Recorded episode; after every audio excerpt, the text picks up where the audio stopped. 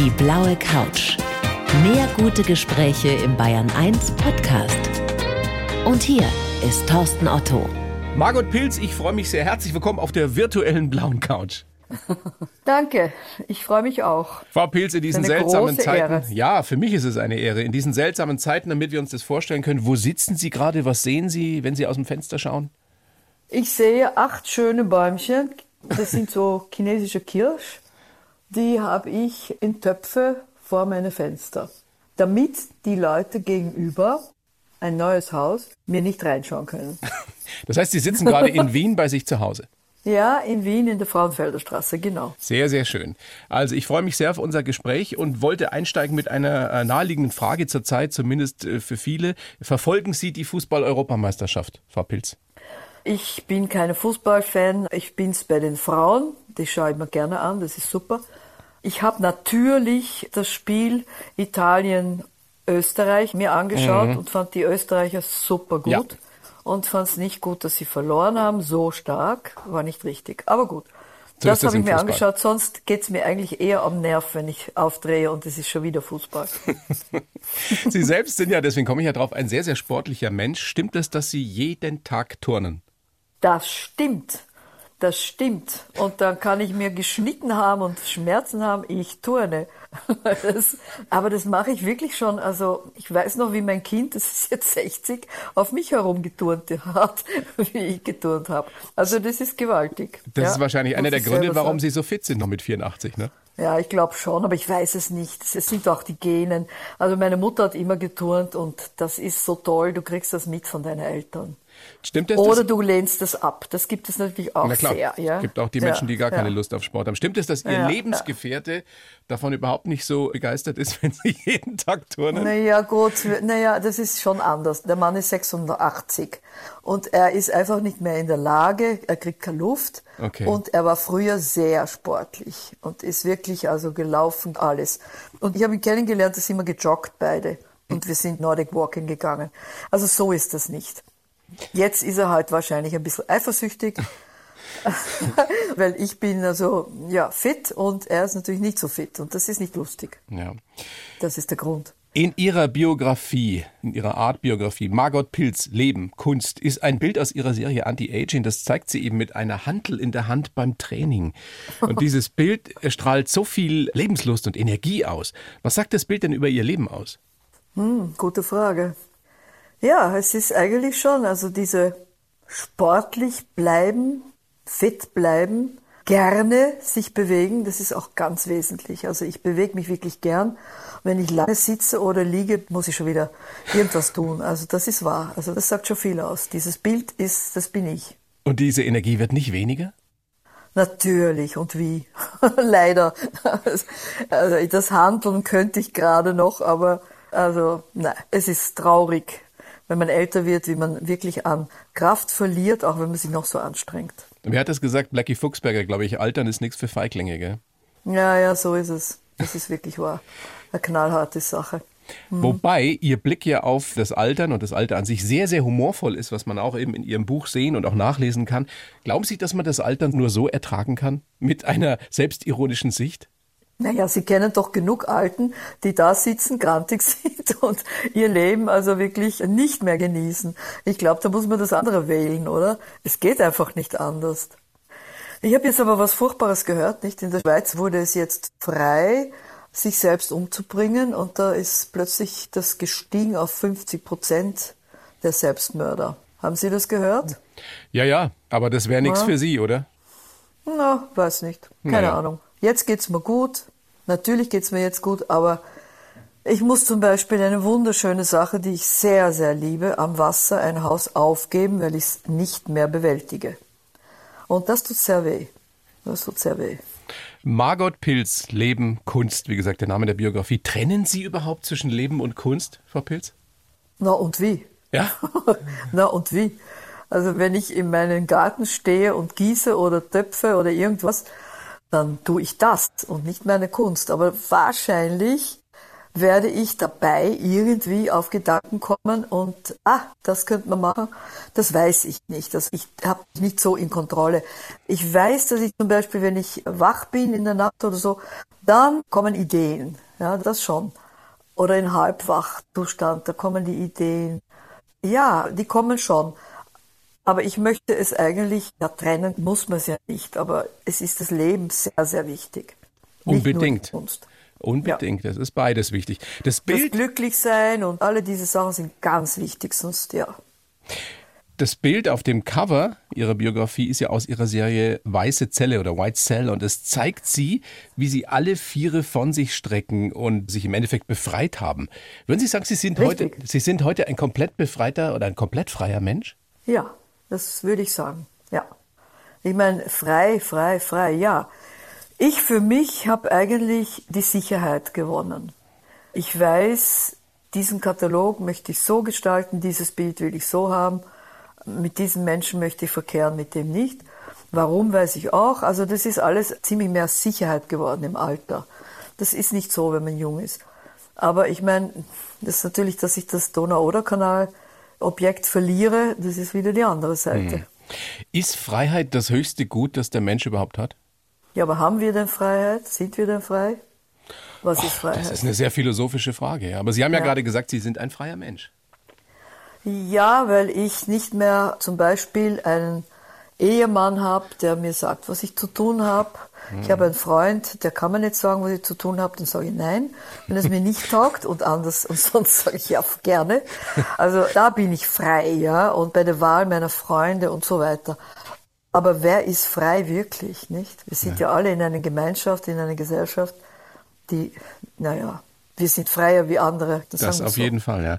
Dieses Thema Freiheit, ist das etwas, was Sie auch so beschäftigt hat und beschäftigt, weil das nur jemand so wie Sie schätzen kann, der wirklich eingesperrt war, wie Sie damals als Kind im Internierungslager in Indonesien? Mhm. Das ist schon wahr, dass das also ganz was anderes ist, dass man also einfach rein und raus gehen kann aus seinem Haus und weiter und fliegen und was man will, das ist wunderschön, ja. Das ist ein großer Unterschied, sicher, ganz, ganz großer Unterschied. Aber Sie müssen sich vorstellen, ich bin jetzt ein alter Mensch und habe sehr viel erlebt und ich war damals ein Kind. Und Sie waren acht kind, Jahre alt, ja. Ja, sechs. Mit sechs bin ich im Lager gekommen. Und ich bin 36 geboren, 42 war der Krieg. Und ja, also das kann man ausrechnen, sechs, sieben war ich, wie ich ins Lager gekommen bin. Und mein wichtigster Pol war meine Mutter. Und wenn die Mutti nicht da gewesen wäre, das wäre schrecklich gewesen, dann hätte ich das ganz anders gelitten. Und so hat sie alles aufgefangen. Sie war eine tolle Person. Hm. Haben Sie die Bilder von damals noch präsent im Kopf? Das ist ja auch etwas, was man immer wieder hört von Menschen, die jetzt nicht mehr ganz jung sind, dass sie gerade diese Kindheitserlebnisse so, so bildhaft, so farbig vor ihrem inneren Auge haben. Ist das bei Ihnen auch so? Und was hat ja. es mit Ihnen gemacht, dass das noch so präsent ist? Eigentlich habe ich es sehr lang verdrängt und das ist dann hochgekommen durch eine Biennale, wo ich das gesehen habe und, und dann habe ich erzählen müssen lang drüber und dann ist so wie ein Vulkan, ist die Lava gekommen und dann habe ich eine große Performance gemacht. Also das war eine Installation, die war drei Wochen und drei Performances damit mit zwei anderen Frauen, die, wo ich ein halbes Jahr habe ich mit denen geübt. Und wir haben diese Performance dann zu dritt gemacht. Ich bin auf dem riesen Dreifachbett weil ich ein Kind war, oben gesessen, musste mit der Leiter rauf und habe Kinderlieder gesungen und die zwei Frauen haben mein Leben im Lager von meiner Mutter und von mir gespielt. Und das war also wirklich, das ist so gut gewesen, dass ich das, das hat mir gut getan.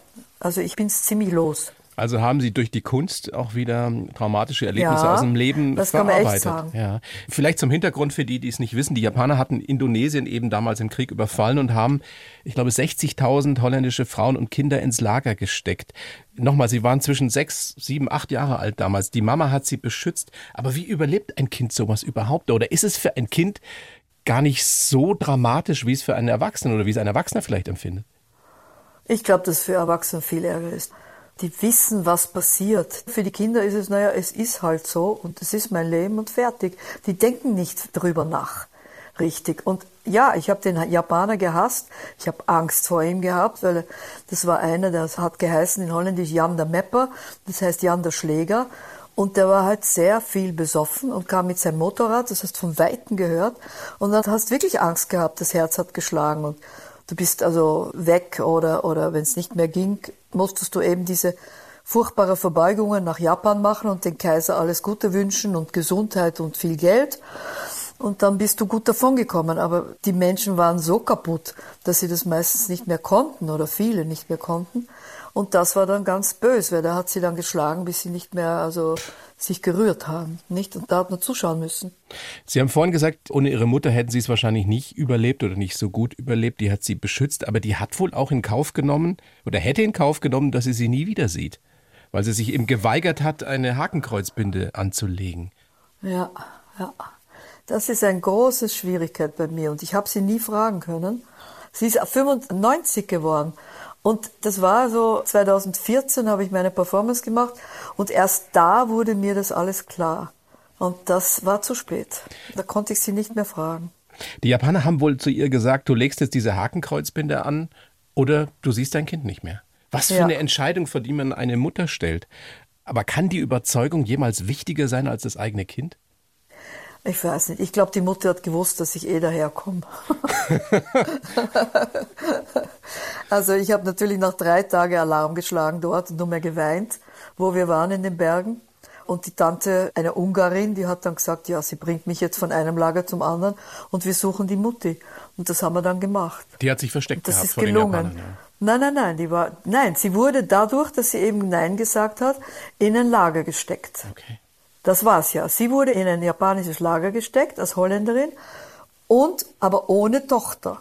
Das war's. Grausam. Mhm, schon, ja. Aber das war denen doch egal. Das war denen völlig egal. Wie war dieses Wiedersehen? Ach, das war schön. Mein Gott, das war schön. Ja, wirklich. Also, wenn ich das anfangs erzählt habe, habe ich noch immer geweint. Das tue ich jetzt nicht mehr, aber ich habe das Gefühl noch immer, was für unglaubliche Beruhigung das war. Ja, das, das, war sehr schön. Das ist schön zu hören von Ihnen, Frau Pilz. Frau Pilz, das ist mir ein, wirklich eine Ehre. Wir haben es am Anfang schon gesagt, dass ich mit Ihnen sprechen kann, auch wenn Sie in Warum Wien sitzen. Denn? Ja, weil ich, weil ich, Ihr Buch mich. grandios finde, weil Sie eine tolle Künstlerin sind. Ähm, Danke. Schön. Ich habe versucht, für Sie einen Lebenslauf, eine kleine Biografie zu schreiben, wie ich das für jeden Gast mache. Und Sie haben ja vorhin schon angekündigt, dass Sie nicht so ganz happy damit sind. Aber ich würde Sie bitten. Was heißt nicht happy? Ich finde es schrecklich. ich finde schrecklich. Ah, sehr gut. Ich würde Sie bitten, es trotzdem vorzulesen und mich danach zu schimpfen. Ja? okay.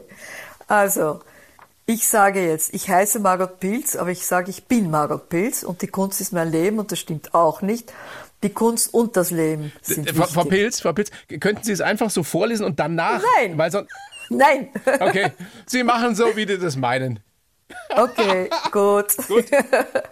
Also ich bin Margot Pilz und die Kunst ist mein Leben und das Leben ist die Kunst. Es hat lange gedauert, bis ich mir getraut habe, meine Berufung zu folgen. Ja, ich wusste einfach noch nicht, dass ich Künstlerin werden werde. Als Künstlerin geht es mir gut. Ich bin eine Vorreiterin, aber ich für mich sage das natürlich nicht über mich. Das sagt jemand anderer. ich habe es ja gesagt. also, beim Feminismus genauso wie mit meiner digitalen Kunst. Heute beschäftige ich mich vor allem mit dem Prozess des Alterns. Geprägt haben mich die fürchterliche Zeit in einem japanischen Internierungslager. Ich sage KZ dazu. Dort habe ich Gewalt, Todesangst und Hunger erlebt, aber auch große Solidarität unter Frauen. Ich bin ein Freigeist, der sich immer wieder neu erfunden hat, von der braven Ehefrau über die feministische Aktivistin hin zur radikalen Künstlerin.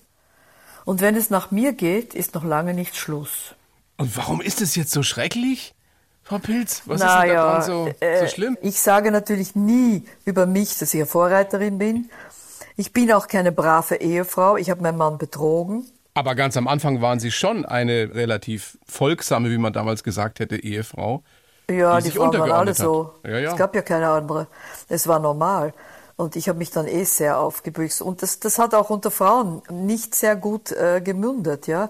Also Männer und Frauen haben mich gar nicht mögen, weil ich so aufmüpfig war. Das war sehr schwierig für mich. Also da Freunde und Freundinnen zu finden, die da einer Meinung sind, in Wien nicht leicht. Das war noch sehr schwierig. Gut, was gibt es noch auszusetzen?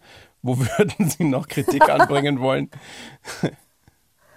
Ähm, warte mal. Als Künstlerin war ich oft Vorreiterin beim Feminismus, genauso wie mit meiner digitalen Kunst. Es stimmt einigermaßen, aber ich würde es nie über mich selbst sagen. Es sagen Gott sei Dank die Journalisten über mich oder die Museumsdirektorinnen und die Journalistinnen. Gut. Es beschäftigt mich schon, der Prozess des Alterns, weil es geht gar nicht anders, dass ich mich damit beschäftige. Aber ich habe es eigentlich jetzt fast abgeschlossen. Ja, also diese zehn Jahre, die ich daran gearbeitet habe, fast elf, die sind jetzt fast abgeschlossen, würde ich sagen. Gut, dann schlage ich vor, wir können ja so einiges aufarbeiten, was ich da äh, verbrochen habe in dem Lebenslauf. Aber so, so einigermaßen können wir mit dem arbeiten. Fangen wir doch erstmal vorne an. Sie sind geboren 1936 in Harlem, im, also im holländischen Harlem. Mhm. Die Mama Österreicherin. Und Sie haben es vorhin schon gesagt, Sie hatten ein sehr, sehr enges Verhältnis bis zum Schluss. Mit meiner Mutter, ja, aber es war schon einmal eine Zeit furchtbar. Da hat sie mich enterbt, das war sehr, sehr böse. Da haben wir uns richtig gestritten. Auch diese Zeit hat's gegeben, ja. Also, sie war ja in Öst, also mein Vater ist gestorben in 68. Er war 18 Jahre älter als meine Mutter und er war Holländer. Und der war kein so sympathischer Mensch, wie ich Ihre Er war schwierig, nehme, er war schwierig, aber er ist, ja, er war ein, ein echter Macho, wirklich. Gewalttätig aber, auch? Ja, hat mit so ziemlich viel gehaut, ja. Mhm.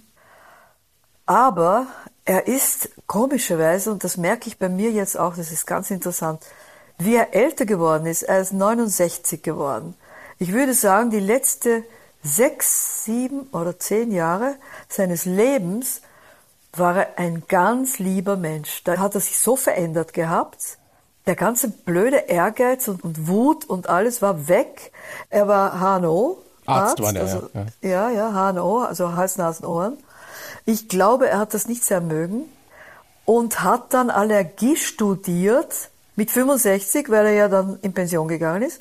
Und das hat ihm so wahnsinnig gut getan und so gefallen, dass er ein anderer Mensch war. Mhm. Und er hat eine Praxis aufgemacht und hat noch drei Jahre gearbeitet. Das heißt, Sie haben sich mit ihm auch ausgesöhnt dann am Schluss? Total, nein, ich habe mit meinem Vater total ausgesöhnt. Ja, ja. Das ist schön, wenn man das sagen kann, dass einem das gelungen ja, ist. Ja, und mit meiner Mutter auch. Also wirklich, wir haben uns bedankt. Wie ich wusste, dass sie jetzt sterben wird, hat sie mich bedankt, dass ich so eine wunderbare Tochter war. Und ich habe sie bedankt, eine wunderbare Mama. Also das war eigentlich unglaublich, ja. Es war sehr schön. Ist auch schön, wenn man verzeihen kann, ne? mehr. Ja, ja, ich habe auch gar nicht gelitten mehr. Es war richtig, dass sie stirbt, weil es war also nicht mehr die Mutti sie war also einfach nicht mehr fähig, selbst zu gehen oder was. Und das ist nichts. Also, Sie sind geboren 36, dann seid ihr 38 in die holländische, damals holländische Kolonie Indonesien emigriert, habt da wirklich auf sehr hohem Niveau gelebt mit Dienern und mit allem, was ja, so dazugehört. Ja. Haben Sie da noch Bilder von im Kopf, wie das da aussah? Genau, aber genau, aber wie? Ich kenne die Frauen noch, die mich betreut haben. Ich weiß noch genau, wie schlimm ich war. Ich, ich habe einen, einen Hund, einen kleinen Hund mir sozusagen von der Mutter gestohlen, weil das war eine wilde Hündin und meine Mutter hat sie gefüttert manchmal und sie kam also nur auf, ich weiß nicht, 50 Meter Abstand. Du konntest nicht näher gehen. Und die hat drei oder vier Jungen gehabt und ich habe mich so verliebt in eines dieser Jungen und irgendwann war die Mutter weg und es ist, was weiß ich. Und die Jungen waren also irgendwie allein, haben das gefressen und ich habe eine geschnappt und habe sie genommen, ja. Und die habe ich mitgenommen nach Haus. Und der das blieb war dann, dann wirklich, euch? Der blieb. Ich habe ihn wirklich gemartert, weil ich habe ihn eingesperrt und er hat gejault. Das gejault. Arme Tier, das hat gejault nach seiner Mutter, nach seinen Geschwister und ich habe das durchgehalten. Und ich wollte es unbedingt haben, habe es gestreichelt, wir haben es so alles gefüttert und so. Und ja, ich glaube, noch ein Tag oder zwei war es okay. Und dann war es wirklich mein Baby. Also wir sind zusammen gewesen, ja, geglittet. Klingt Super. nach einer schönen Zeit, bis dann der Krieg eben kam. Der Papa wurde in ein ja. Arbeitslager verschleppt. Äh, die Mutter war dann auch im Arbeitslager oder im Internierungslager. Da kam sie ja dann auch hin, das haben wir schon angerissen. Wie schlimm war es da wirklich? Also habt ihr wirklich gehungert? Habt ihr Gewalt erlebt? Hattet ihr Todesangst? Ja, alles das. Also Hunger war grauenhaft. Es war wirklich ein dünner Papp und ganz wenig und äh, es war schrecklich. Nein, also wirklich Hunger. Ich weiß noch, ich lag auf einer Bank, ich war so müde und da habe ich Mama gefragt, was ist denn los? Ich, ich mag gar nicht mehr gehen und so hat sie gesagt, du hast Hunger. Und dann schlafst du ein und bist einfach fertig, ja, bist am Ende. Das weiß ich noch ganz genau als Kind. Es gab einen und Teelöffel Zucker in der Woche, oder? Ein Teelöffel Zucker hat jeder gekriegt in der Woche. Und da habe ich von der Mutti ihre auch gekriegt. Und das ist einfach super gewesen. Ja, das werde ich nie vergessen. Das war ganz toll. Na, und dann ist natürlich auch die Geschichte mit Gewalt. Man durfte überhaupt keine Geräte haben. Also weder ein Föhn noch ein Bleistift noch irgendwas. Und sie kamen immer wieder und haben nachgeschaut. Und einer Frau gegenüber, die auf der Galerie war, haben sie einen Föhn gefunden. Und das war ein Bild, das kann man sich nicht vorstellen. Der hat eine lange Peitsche gehabt. Diese Frau hat er die Peitsche um den Körper, das ist das Blut gespritzt und natürlich das Kleid in Fetzen, nackte Haut. Es war schrecklich. Und die Mutter hat mich sofort genommen und natürlich weg den Blick. Aber ich habe es gesehen. Und das habe ich noch in mir. Also das sind die vergisst Sachen, man die nicht. ich genau weiß. Ja, ja. Nein, das vergisst man nicht. Trotzdem gab es wohl auch Szenen, die Sie positiv geprägt haben. Ich habe gelesen von einer großen Solidarität unter Frauen. Es sollte wohl eine Frau irgendwie missbraucht werden und dann haben sich alle anderen nein, nein, nein, nein, nein, nein, missbraucht nicht, sondern fürs Bordell gesucht wurden junge Frauen. Und meine Mutter war die oberste von unserer Straße und die bekam den Befehl, alle Frauen, die nur ein Kind haben und unter 30 sind, sollen sich vor dem Haus aufstellen. Und die Mutti war natürlich sofort klar, was da los ist, was die brauchen und hat gesagt, wir nehmen uns ganz fest unterm Arm, dann können sie nicht auseinanderreißen, aber ganz fest. Und die haben das gemacht, sie haben einen Kreis gemacht um den Mann herum. Die Japaner sind ja klein ne? und die holländischen Frauen sind groß. Und die haben einen Kreis um diesen Mann gemacht und haben sich gehalten. Und der hat gesagt, die, die, die. Und niemand hat sie, dann hat er versucht, die rauszunehmen. Das ging natürlich nicht. Und er hat es aufgegeben. Ja. Also das ist für Prostitution. Und ich habe gehört, dass in anderen Lagern das anders war. Ja? Da ist es äh, leider gelungen, dass die Frauen so mitgegangen sind oder mitkommen mussten. Ist das eine Szene, die Sie für Ihr späteres Leben geprägt hat, insofern, als Sie ja Feministin geworden sind? Eine der ersten überhaupt? Das weiß ich nicht. Das weiß ich echt nicht, weil ich habe, so wie viele, viele Frauen, zuerst einmal das Bild in mir gehabt, ich will einen Mann haben, heiraten, Kinder kriegen. Und mein Vater hat gesagt, na, das geht nicht, du musst zuerst einen Beruf haben und dann wirst du heiraten. Der wollte, dass Sie Ärztin werden, ne? Ja, das wollte er auch, aber natürlich mit dem Wahnsinn, mit dem Lager und dieser lange Nicht-Schule ist das einfach fast unmöglich gewesen, weil ich musste einfach alles nachlernen. Weil der Bildung so verboten genug war vom in diesem Lernen Lager. gehabt. Ja, war total verboten. Also nicht einmal im Sand schreiben, nichts. Ja, es war alles mit unglaubliche Strafen. Diese Strafen, die also mit Bambusröhre in den Knien, in den Kniekehlen und Knien und in die Sonne schauen dann bist du wirklich gelähmt, ja, dann ist aus. Also die Strafen waren grauenhaft. Und ich habe eben die Lastwegen gesehen mit diesen Menschen, die da wirklich gelähmt dort gelegen sind, wirklich so, man sieht die Knie hoch, weil sie einfach das nicht mehr abbiegen konnten. Weil das Bambusrohr, wenn es frisch ist, wachsen die Härchen in deiner Haut. Und das ist eine unglaublich böse Geschichte. Wie lange wart Ja. ihr in diesem Lager? Mein Gott, wir waren in zwei Lagern, also nein, in drei, in drei. Also zuerst waren wir in ein ganz gutes Lager, wo es nicht so schlimm war. Dann sind wir nach Lampassari gekommen, das war sehr schlimm schon, das war wirklich Hunger und eben diese Janda Mepper. Und dann mussten wir dort raus und das war eine irrsinnig lange, wir mussten gehen und wir sind da, ich weiß nicht, Hunderte gegangen. Tag und Nacht und ich, ich bin fertig gewesen. Ich bin, Mama, ich kann nicht mehr. Komm, es ist nicht mehr weit, es ist nicht mehr weit. Also sie war wirklich toll. Und dann sind wir angekommen und sind dann in die Betten gefallen, die eh hart waren. Und wie wir dann geschlafen haben, sind die Läuse runtergefallen. Bang, bang, bang. Es war schrecklich. Hm. Also das ist schon ein sehr hartes Leben. Ja, wart ihr da bis zum Kriegsende? Ja. Ja, und länger. Wahnsinn. Länger. Und das ist auch so eine Geschichte, nicht? Weil dann die Kolonialisten, die Holländer, die waren natürlich nicht sehr beliebt. Die haben sich auch ziemlich aufgeführt oft. Und dann ist die Jugend, die jungen Männer sind aufgestanden und haben gesagt, wir wollen also unser Land befreien und haben gegen die Holländer rebelliert. Und das ist knallhart gewesen. Das war so, dass sie also ein Mann an dem Baum, eine Frau an dem Baum und die Kinder an den Bäumen.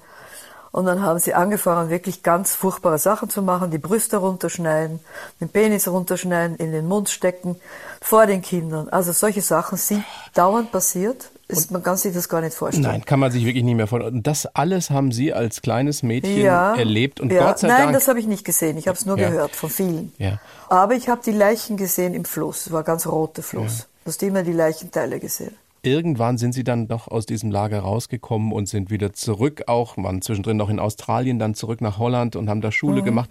Wann haben Sie die Fotografie für sich entdeckt, Frau Pilz? Ich habe mit zwölf Jahren eine Kamera gekriegt von meinem Vater und habe angefangen zu fotografieren also und habe mir dabei nichts gedacht. Es wurde entwickelt und fertig und da gab es eine Tante, die war sehr kreativ und künstlerisch in unserer Familie und die sieht die Fotos und sagt, hallo, das ist doch wirklich ganz anders wie andere Leute fotografieren. Da müsst ihr was draus machen. Mhm. Und mein Vater sagt, ja, wäre eigentlich gar nicht uninteressant, die Mutti auch. Und ich war Feuer und Flamme. Und dann sind die zwei, also da, da war ich schon 17, 18, wo ich jetzt rede, sind sie nach Amsterdam auf die Fotoschule gegangen und haben mit dem Direktor gesprochen, wollten mich anmelden und der hat gesagt, er würde sie raten nach Wien oder Köln, weil dort ist ein Jahr, was in Holland zwei, drei Jahre dauert. Mhm. Und das haben sie natürlich geglaubt und so kam ich nach Wien, weil meine Mutter ja Wienerin ist und die Familie dort war. Was ist das, so ist Frau, das geschehen. Frau Pilz, was ist das, was den besonderen Blick einer tollen Fotografin ausmacht? das ist eine furchtbar böse Frage, ich habe keine Ahnung. Sie wissen es nicht? Ich sehe halt Aber anders, Sie haben diesen ja. Blick ja und man sieht ja Fotos an, wenn jemand eben diesen speziellen Blick hat für, für eine andere Perspektive, für Details, für andere Zusammenhänge. Was ist das? Also ja, ich weiß es nicht. Ich habe eine gewisse Kreativität und Geschmack. Aber zum Beispiel wäre ich nie ein Cartier-Bresson geworden, weil ich nicht diesen Momentblick habe. Ja? Da bin ich zu langsam. Mhm.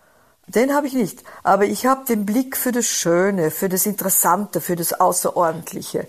Für Menschen vor allem. Das haben Sie auf jeden Fall. Und bitte kein Understatement jetzt mehr, Frau Pilz. Frau Pilz, jetzt haben Sie diese schreckliche Zeit in dem Lager angesprochen und überlebt. Und dann läuft das alles gut. Sie entdecken die Fotografie als große Leidenschaft, gehen nach Wien, sind da auf so einem Mädchenpensionat. Und dann werden Sie wieder ausgegrenzt, weil Sie einen jüdischen Hintergrund haben. Ja, Wahnsinn. Was, was ist da ja. passiert? War das so antisemitisch damals im Nachkriegsösterreich? Natürlich war es. Es war unglaublich. Es war so schlimm, dass ich meinen Vater gebeten habe, nach einem Jahr, bitte hol mich zurück, ich will hier nicht sein. Weil was passiert ist? Zum Beispiel im Pensionat meiner Freundinnen haben mir das Hitlerfoto hingehalten vor den Nasen. Du, der ist doch eh so lieb, schau ihn dir doch an. Bitte? Was hast du gegen den? Ja? Ich habe nicht verstanden, was die eigentlich wollten. Ich habe ein bisschen ein jüdisches Aussehen gehabt, also ein bisschen dunkle Kräuselhaare, große Ohren und große Nase. Ja, also die, dieses Klischee äh, jüdische Ja, Aussehen, es ist ein Klischee, ja aber so es, ist, es ja. wird furchtbar behandelt. Gerade in Österreich, da haben wir auch die Menschen abgemessen, das weiß man ja.